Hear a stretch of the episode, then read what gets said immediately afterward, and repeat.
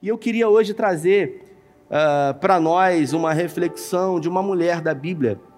Uma mulher que você conhece e que ela é mal interpretada. Muitas pessoas, ao ouvirem e conhecerem essa mulher, têm uma imagem dela, têm uma visão sobre ela. Mas a verdade é que essa mulher, você vai ter a oportunidade de conhecer um pouco melhor a história dela e tudo vai vai se configurar de uma forma diferente na sua vida, porque tudo na vida tem um motivo. Tudo na vida tem um porquê. Tudo que você faz tem um motivo específico e às vezes você até não diz o que, que é e o porquê que você faz o que você faz. Mas a verdade é que tudo tem um motivo. E eu estou vendo aqui ao meu lado o Capitão Rodrigues, é um amigo. Capitão Rodrigues, levanta a mão aí para o pessoal ouvir, faz a continência aí. Ele é capitão de marinha. E o Capitão Rodrigues, eu tive a oportunidade de, num retiro espiritual, uh, dormir do lado do beliche dele. Posso revelar aqui para o pessoal? Fica à vontade, né? O capitão Rodrigues, quando ele vai dormir, irmãos, ele tem uma mania. Quantos aqui tem mania? Levanta a mão, você tem mania? Os que não levantaram, acho que ou estão tímidos ou são mentirosos, Vasília, porque todo mundo tem mania. E o capitão Rodrigues, quando ele vai dormir, irmãos, é impressionante. Ele pega o lençol e ele cobre a cabeça toda. E ele enrola embaixo do pé e ele fica igual uma múmia mesmo, né? E ele dorme exatamente nessa posição assim, ó, com a mão aqui assim. Ó. Aí você imagina, né? Quando eu entrei no quarto que eu olhei, eu falei assim: será que está vivo, gente? Ele dorme exatamente assim. E a primeira coisa que eu perguntei para ele, quando eu vi que ele dormiu a noite toda assim, eu falei para ele assim: por que, que você dorme assim? Aí ele falou: sempre dormi assim. A verdade é que às vezes a gente não revela o porquê, mas que tem um motivo, sempre tem um motivo para a forma como você se relaciona e para a forma como você lida com as suas questões. E eu gostaria de falar sobre uma das esposas de Davi, especificamente a primeira esposa que, que Davi teve, chamada Mical. E essa história ela começa quando Davi ele tinha 17 anos de idade. Davi ele era um pastor de ovelhas e ele já havia sido ungido é, em Belém pelo profeta Samuel e enviado pelo seu pai no acampamento é, onde os filisteus eles estavam no embate contra o exército de Deus poderoso.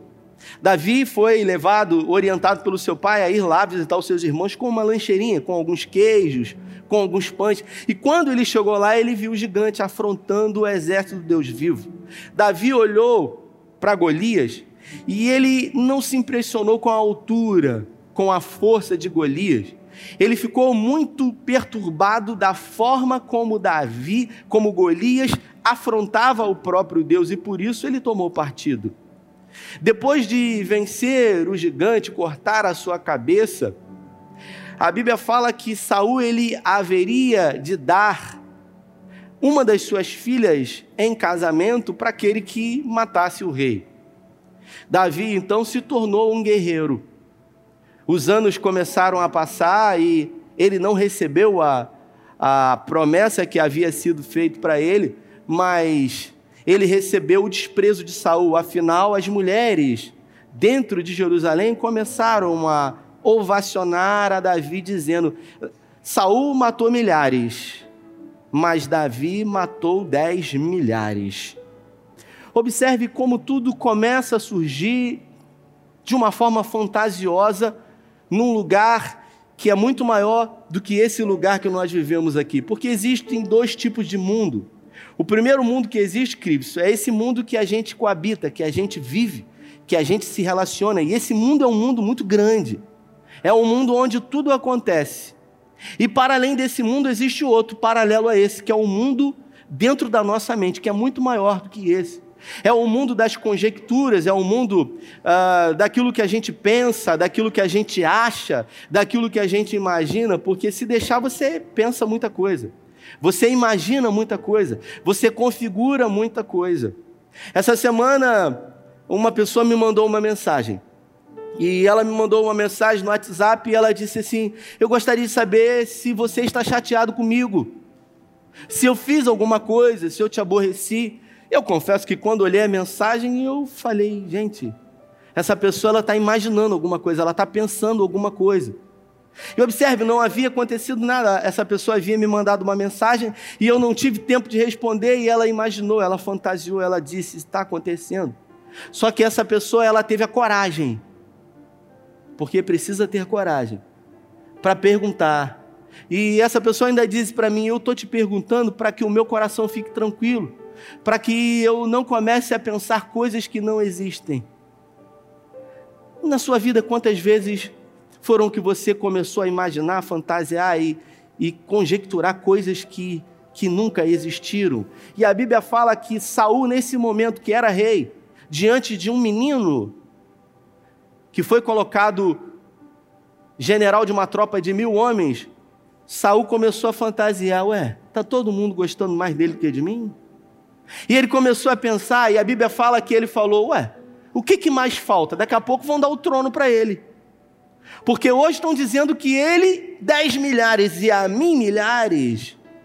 E nesse momento Saul começou a se deformar e ele deixou de ser quem ele era. Ele começou a, a fantasiar e ele começou a odiar a Davi. Ele começou a perseguir Davi de uma forma fantasiosa. Talvez você me pergunte o que que Davi fez. Davi não fez nada. Davi, ele não cometeu nenhum delito, pelo contrário, ele começou a ser vítima de uma perseguição de morte violenta, simplesmente porque na cabeça de Saul ele começou a imaginar e fantasiar coisas. A Bíblia diz que nesse momento a filha mais nova de Saul, chamada Mical, ela se afeiçoou por Davi, ela começou a amar Davi. Ela ficou apaixonada por Davi. Quem aqui já se apaixonou alguma vez? Quem aqui? Quem aqui? Levanta a mão aí, fala a verdade. Quando a gente está apaixonado, a gente faz loucuras. E Mical ficou apaixonada por Davi, só que Mical era a filha mais velha. Saúl tinha uma outra filha chamada Merabe, e segundo a cultura judaica, sempre você tem que casar primeiro a mais velha, a primogênita. A prova disso é que na relação entre Saul, na relação entre uh, Jacó, Lia e, e a sua irmã Raquel, Labão passou uma conversa lá em Jacó e depois empurrou primeiro Lia, né? E depois Raquel. Então, Mical ela tinha um sonho, mas tinha um grande problema, que era sua irmã. Saul queria se vingar de Davi, matar Davi por algo que começou a ser fantasiado na cabeça dele. E ele havia prometido a sua filha para aquele que matasse o gigante. Só que chegou um determinado momento, ele resolveu não dar a sua filha em casamento ele deu a sua filha a um outro homem. E agora o caminho estava livre para Mical. Porque alguém disse que o homem, de uma forma é, humana, ele não morre quando a morte chega. O homem ele morre quando ele deixa de sonhar. O dia que o homem deixa de sonhar, as expectativas dele acabam e realmente tudo o que fazia sentido deixa de fazer sentido. Mical, então, começou a sonhar que ela poderia se casar com Davi, um príncipe encantado. Você que é casado e casada, principalmente, você sempre imaginou se casar. Vestida de branco, você até imaginou o seu príncipe encantado. Olha para o seu lado se você está com o seu príncipe aí, você aqui, você em casa. Talvez não seja um príncipe, um príncipe, né? Tiagão, é príncipe, né, Tiago? Vai dizer que não é? Para alguns, né, veio só a metade, veio só o cavalo, não veio o príncipe com o cavalo. Mas ainda assim veio alguma coisa. Mical não foi diferente. Mical pensou: eu vou me casar com ele, nós vamos ter filhos e vamos viver felizes para sempre. O maior sonho dela era esse.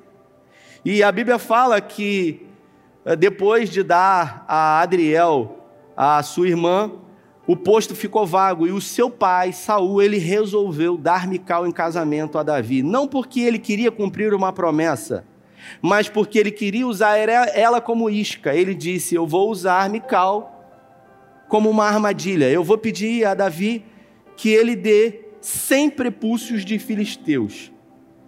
E aí ele vai poder casar com ela. Peraí, mas ele já não havia prometido que se alguém matasse o gigante, casaria com a sua filha? Sim, mas aí ele resolveu não cumprir aquilo que ele prometeu. Observe a deformação de um homem que estava adoecido da mente. Por começar a imaginar coisas que não existiram, que não aconteceram, ele começou a se deformar e deixou de ser um homem com caráter. Aquilo que ele havia prometido já não fazia mais sentido, a sua palavra já não queria dizer nada. Ele havia prometido, mas aquilo que ele prometeu não importa, importa aquilo que ele está falando agora. E ele falou: vai ter que pagar alguma coisa. E ele mandou avisar a Davi: você tem que trazer 100 prepúcios de filisteus. Prepúcio é aquela partezinha, né, é, do pênis masculino, que é cortada quando é feito a circuncisão ou quando você faz aquilo que é mais comum chamado aí de operação de fimose. Davi então traz 200 prepúcios de filisteus. Ele traz o dobro daquilo que foi exigido. Ele era um menino obediente. Alguém que estava no centro da vontade de Deus de fazer aquilo que precisava ser feito. E Mical, toda feliz da vida, achando que o seu pai havia dado para ela de presente a felicidade para se casar com Davi. Davi não ficou nem um pouco preocupado, chateado, aborrecido, porque Merab não foi dada a ele. Pelo contrário. E a verdade é que ele pouca importância deu para Mical. Mas Mical tinha um sonho de ser feliz. Mical tinha um sonho de constituir uma família com ele e ser feliz. Afinal, todo mundo sonha com isso, em busca da felicidade. Ontem fiz um casamento e o que os noivos eles mais desejam na vida é viver uma vida feliz, uma vida de paz.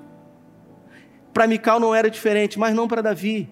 Davi não estava muito preocupado com isso, afinal, depois de se casar, ele teve muito pouco tempo para curtir a sua lua de mel com ela.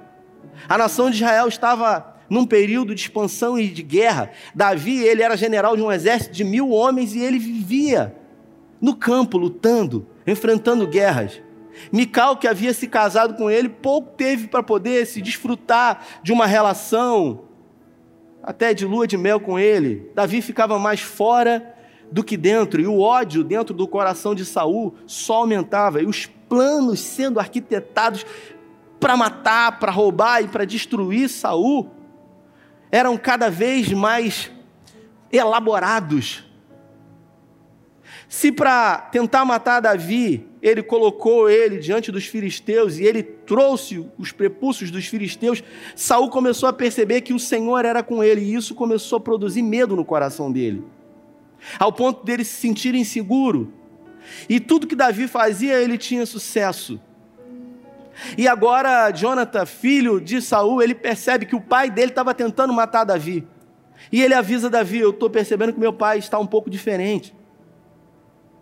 E por algumas vezes Saul já tinha tentado matá-lo dentro de uma tenda, enquanto ele tocava a harpa, até que Davi ele resolve fugir e ficar um período de tempo afastado. Afastado inclusive de Mical. Jonatas ele faz a conciliação entre os dois, Davi retorna, e depois de alguns dias com Mical, num período de paz, agora Saul novamente tenta matá-lo. Mical escuta os empregados do seu pai dizendo que naquela noite os guardas iriam na tenda de Mical e Davi e iriam atravessar uma flecha nele. Ela avisa a Davi dizendo: Olha, o meu pai vai te matar. Você precisa fugir. Ela pega um dos ídolos pagãos que ela tinha, coloca na cama dela, pega um, uma pele de, de, de, de animal, ela coloca sobre a cabeça, ela cobre aquilo tudo. Os soldados vêm para matar Davi e ela fala: Davi está doente. Os soldados voltam diante de Saul e Saul traz ele na cama, que eu vou atravessar uma flecha nele, até que então é descoberto. O pai confronta Mical de uma forma terrível, diz para ela: Você age como uma louca, você está é, protegendo aqueles inimigos que tentam me matar. Tudo que Mical queria era ser feliz. Davi, ele precisou fugir. E Mical, provavelmente, eu quero conjecturar, ela ficou daquela noite em diante esperando para que o seu príncipe voltasse para resgatá-la, para que ela pudesse somente viver a felicidade. Passou um dia, passaram-se dois, três, uma semana, um mês, e nada de Davi. E nada daquele homem que ela imaginou que iria fazê-la feliz. Até que alguns anos se passaram e o seu pai, mais uma vez com ódio de Davi, resolveu dar Mical em casamento a um outro homem chamado Paltiel. A diferença é que Paltiel amava loucamente Mical. Davi não amava Mical. Mical tinha o corpo de Davi, mas não tinha o coração dele. Paltiel tinha o corpo de Mical, mas não tinha o coração dela. Mical ela foi tratada como um objeto. Para aqueles que jogam xadrez, Mical era um peão que é utilizada no tabuleiro como uma peça estratégica, descartável, que você pode sacrificar a qualquer momento para que o seu plano possa ser colocado em prática. Mical então começa a viver durante anos com Paltiel. Só que a Bíblia fala que o amor constrange, e eu quero acreditar, a Bíblia não fala isso, mas durante 12 anos, Mical ela se tornou casada com Paltiel, e agora Davi já havia se casado com três mulheres. Três mulheres. Já tinha alguns filhos, e o sonho de Mical definitivamente, provavelmente, havia sido esquecido. Depois de 12 anos, numa relação só recebendo afeto, carinho, atenção, amor, é muito provável que o coração dela tenha se amolecido e ela tenha se permitido amar a Pautiel. O sonho dela de infância foi se casar com Davi, mas agora a realidade chegou e, diante das expectativas e realidades, ela precisou viver a realidade. E ela conheceu um homem que verdadeiramente podia dar para ela aquilo que ela queria: uma casa, subsistência e segurança da melhor maneira possível, afinal, ela era uma princesa, filha do próprio rei. Alguns anos depois, o seu pai morre, Saul. E depois da morte de Saul, o seu filho primogênito, chamado Isbosete, ele assume o seu trono. E durante dois anos ele reina. Davi, ele começa a reinar, ele é coroado em Hebron. E durante três anos Davi é coroado em Hebron. E Davi, ele não queria paz, ele não enfrentava o exército ou de Saul ou até mesmo de Isbosete. Até que Abner, general do exército de Saul, que agora estava à disposição de Isbosete, começa a se relacionar com uma concubina de Saul. Esbocete então repreende Abner dizendo: "Quem você acha que é para se relacionar com uma das mulheres do meu pai?" E Abner diz para ele: "Você está falando, tá achando que está falando com quem? Davi não derrotou você ainda porque eu estou aqui. E eu juro pelo nome do Senhor que se você continuar se importando com uma mulher que não quer dizer nada, eu vou fazer com que Davi reine. Ali, depois, diante de um confronto, Abner resolve fazer uma aliança com Davi. Ele envia uma mensagem a Davi dizendo para ele que gostaria de promover a paz entre Isbosete e Davi. Eles se encontram e Davi então resolve atender o pedido de Abner. Ele diz: Olha, eu quero paz. E eu gostaria que você reinasse, afinal de contas, foi Deus que colocou você para que reinasse.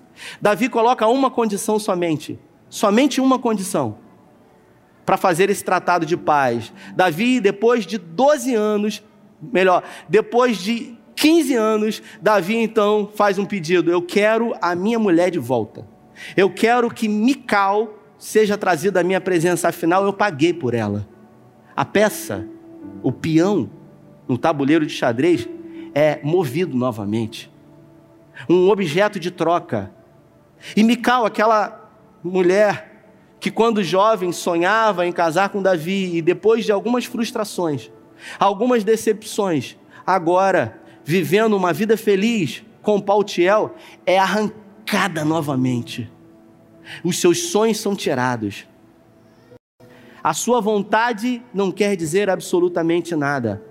Abner vai lá e toma ela dos braços de Pautiel, e a Bíblia fala que Pautiel chorou desesperadamente porque ele a amava mais do que todas as coisas. Abner então segue com Mical em direção ao encontro de Davi, e a Bíblia diz que Pautiel ia, chorando pelo caminho, pedindo para que ela ficasse com ele. E quanto à felicidade? Não importa. O que realmente importa é fazer aquilo que eu quero, que eu desejo. Por um momento se coloque no lugar dessa mulher, que foi usada o tempo todo, que foi moeda de troca. Em qual lugar as vontades de Mical foram prioridade para alguém, para o seu pai, para o seu irmão, para Abner? Para ninguém, ela sequer tinha vontade. E agora, depois de ser arrancada do seio de alguém que a amava e a amava muito, e ele não tinha filho com ela, Mical não era esposa de Davi, ela era mais uma esposa de Davi. Os primeiros seis filhos que Davi teve, ele teve com mulheres diferentes. Mical foi tirada dos braços de Pautiel para ser mais uma, para ser mais uma mulher. Ela não era a esposa, ela era mais uma, afinal, Pautiel não tinha outra esposa além de Mical. E no convívio ali com as concubinas, que eram muitas, e com muitas das mulheres e com os filhos das mulheres de Davi, ela não tinha filhos. E as mulheres de Davi zombavam dela, dizendo: Você é seca. Nem filho você pode dar a ele, por isso ele não te ama. Ela era uma mercadoria, ela era um troféu. Até que um dia Davi resolve trazer a arca da aliança para dentro de Jerusalém. E ao trazer a arca da aliança para dentro de Jerusalém, a Bíblia fala que ele promoveu uma grande festa.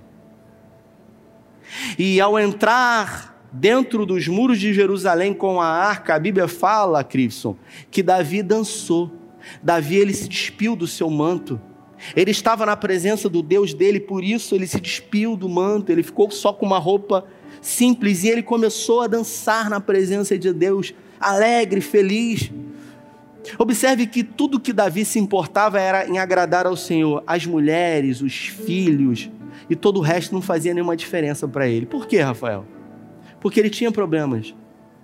Porque as questões familiares de Davi com o seu pai, com a sua mãe, com os seus irmãos interferiram em toda uma vida relacional dele.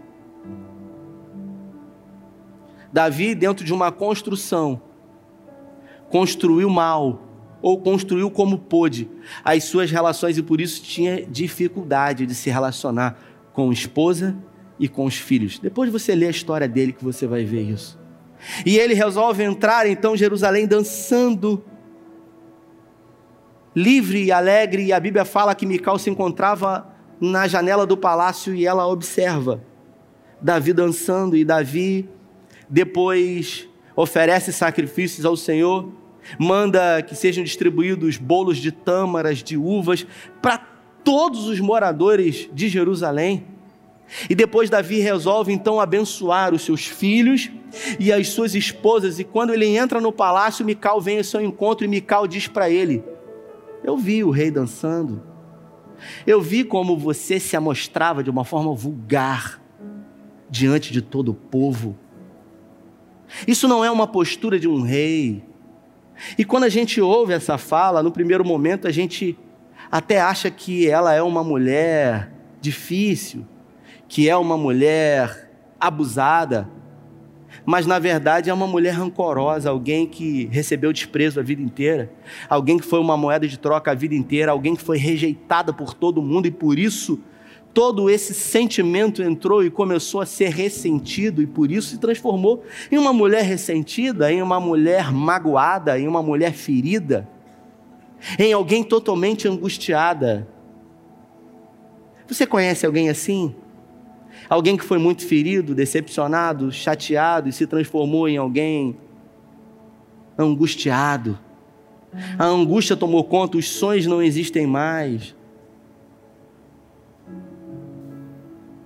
O passado só é passado quando ele passa. Mas quando ele é presente, ele não é passado. Então, existem pessoas que vivem em estados diferentes. O corpo está aqui. Mas a alma está lá atrás. Presa àquilo que não aconteceu, a sonhos, a projetos. Davi então repreende Mical, dizendo para ela: Foi a mim que Deus escolheu dentre todos os da casa do teu pai para reinar. E a Bíblia fala que daquele dia em diante, Mical nunca mais entrou na presença de Davi e nunca mais teve filhos. Uma mulher que foi dominada por sentimentos de angústia. Uma mulher que poderia ter rompido, mas não conseguiu romper. A verdade é que nós precisamos ser gestores do nosso passado. Nós precisamos aprender a lidar com as nossas emoções. Um dia eu disse aqui, irmãos, se você tem um problema nos seus ossos, você vai num ortopedista. A Aline teve recentemente um problema nos seus rins e por isso foi no urologista. Resolveu, né? Graças a Deus.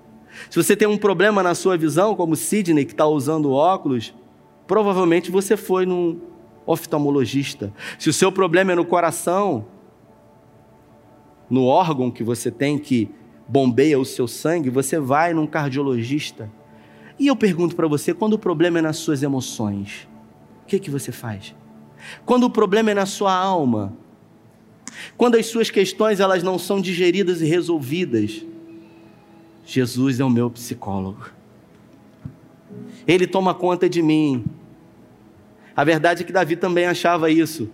Mas os problemas que ele teve com Jessé não foram resolvidos, porque só é um problema para Deus quando é um problema para você. E por isso a gente precisa ser gestores de nós mesmos. Nós precisamos entender que a forma como nós nos relacionamos, ela pode ser diferente se simplesmente a gente tiver um outro olhar para a nossa história. As doenças que são chamadas psicossomáticas, elas na grande maioria das vezes elas estão diretamente ligadas a questão, questões mal resolvidas com o passado. Problema com o pai, problema com a mãe, problema com o irmão, preocupações, excesso de futuro no presente, você fica preocupado. E se? E se? E se? E se? E a sua mente, assim como a de Saul, fantasia. O corpo, quando chega na cama, ele até para, mas a mente nunca, fica num processo acelerado. Você vive empreendendo fuga em coisas que vão satisfazer você por um momento. Eu me lembro de um dia que um homem me procurou, membro aqui da igreja, e ele disse para mim: Pastor, eu queria que o senhor me ajudasse. Eu tenho um problema. Eu não tenho mulher na rua. Eu não tenho mulher na rua. Eu não uso droga. Ele disse: Eu não uso droga. Eu não fumo cigarro, maconha. Eu não tenho isso. Eu não sou um cara que tem muitos pecados, pastor. Igual muita gente tem esses pecados cabeludos. Ele disse para mim: Não, não, eu sou um cara tranquilo. Eu vivo uma vida simples. Tudo bem que a minha vida é muito estressante. Eu só tenho um problema. A minha, a minha mulher ela está perturbando muito com esse problema. E eu falei: Qual é o seu problema? Ele falou: Eu gosto de tomar um vinho, pastor. É só isso. Eu falei: Ah, mas é isso? É, ele falou: Eu gosto de tomar um vinho. Falei: Mas é só esse o seu problema? Ele falou: É. Mas ele é grande, porque minha mulher fala muito no meu ouvido. Sabe, eu, eu gosto de sentar na minha varanda com uma garrafa de vinho e ali eu começo a beber e eu falei, eu já sei, ali você fica tranquilo, relaxado, né? Ele falou, é isso, ali você tem o seu momento de paz. Ele falou, você sabe exatamente o que eu estou falando. Sabe, o único lugar que eu consigo ter paz é ali, pastor. Eu tenho muitos problemas. É filho na cabeça, é mulher, é empresa, é negócio, é um monte de coisa. E ali eu tenho paz. Eu falei, cara, que ótimo, que incrível. Paz é algo muito bom. Eu fiz uma pergunta para ele: Quantas vezes você bebe por semana? Quantas vezes você vai para sua varanda? Ele falou: Quase todo dia. E qual é a quantidade que você bebe? Ah, pastor, normalmente eu bebo uma garrafa. E eu falei: E a cada dia que passa, o que você bebe não é mais suficiente, você precisa beber mais. Porque você vive muito estressado e o único lugar que você tem paz é esse. E o nome disso não é vinho ou bebida, o nome disso é um caminho de fuga. Alguns usam cocaína para isso, outros usam crack, maconha, outros usam psicotrópicos para dormir. Você usa o vinho, é uma desculpa para você. É uma bengala para você e você não consegue se ver livre disso e você não quer se ver livre disso. Porque você quer viver anestesiado, porque a sua vida é um inferno. E o único momento que você tem paz é quando você bebe. Porque você entra por uma porta que produz para você um sentimento de paz, com a consciência alterada. Existem pessoas que são assim, que a angústia, que a dor, que o sofrimento já tomaram conta do seu ser. Eu queria que você se colocasse de pé. E eu queria pedir que o Espírito Santo, nesses poucos minutos, antes da gente cear, ministrasse no seu coração. Você que, diante das relações que você teve no passado, se frustrou, se decepcionou, se feriu. Você que tem sonhos, mas diante dos sonhos que você tem ou teve e que não foram realizados, você se deformou. Você que sofreu ameaças, sabe? Ameaças. De repente alguém entrou e você se sentiu desprestigiado. Você era o único filho, você era o preferido, e quando seu irmão veio, a sua mãe e seu pai começaram a dar atenção para ele, ou dividiram a atenção, e isso acabou com você. Em alguns momentos você até soltou isso para sua mãe, dizendo: Esse é o preferidinho de mamãe e de papai. Mas a verdade é que dentro do seu ser você sempre se sentiu rejeitado, despreterido. E isso impede com que você seja pleno e plena nele. Se você está se identificando com o que eu estou falando, eu digo para você que eu já vivi isso. Eu vivi muitos abandonos na minha vida, paternos, maternos, mas todos eles precisaram ser digeridos. Eu queria que você permitisse que o Espírito Santo ministrasse no seu coração enquanto nós vamos adorar ao Senhor. Se você se sentir à vontade, aqui na frente tem alguns adesivos.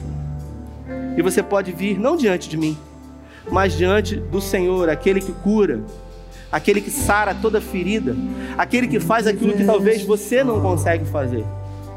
Enquanto eles estiverem adorando, você pode sair do seu lugar, não para se apresentar diante de mim, porque pouco posso fazer por você, mas para se apresentar diante daquele que pode trocar o seu fardo, porque ele diz: Vinde a mim, todos vós que estáis cansados e sobrecarregados, que eu vos aliviarei. Não espere a primeira pessoa vir, não espere a segunda. Se você se identificou com essa palavra, venha. Porque ninguém vai fazer por você aquilo que você mesmo precisa fazer. Vamos adorar a Ele.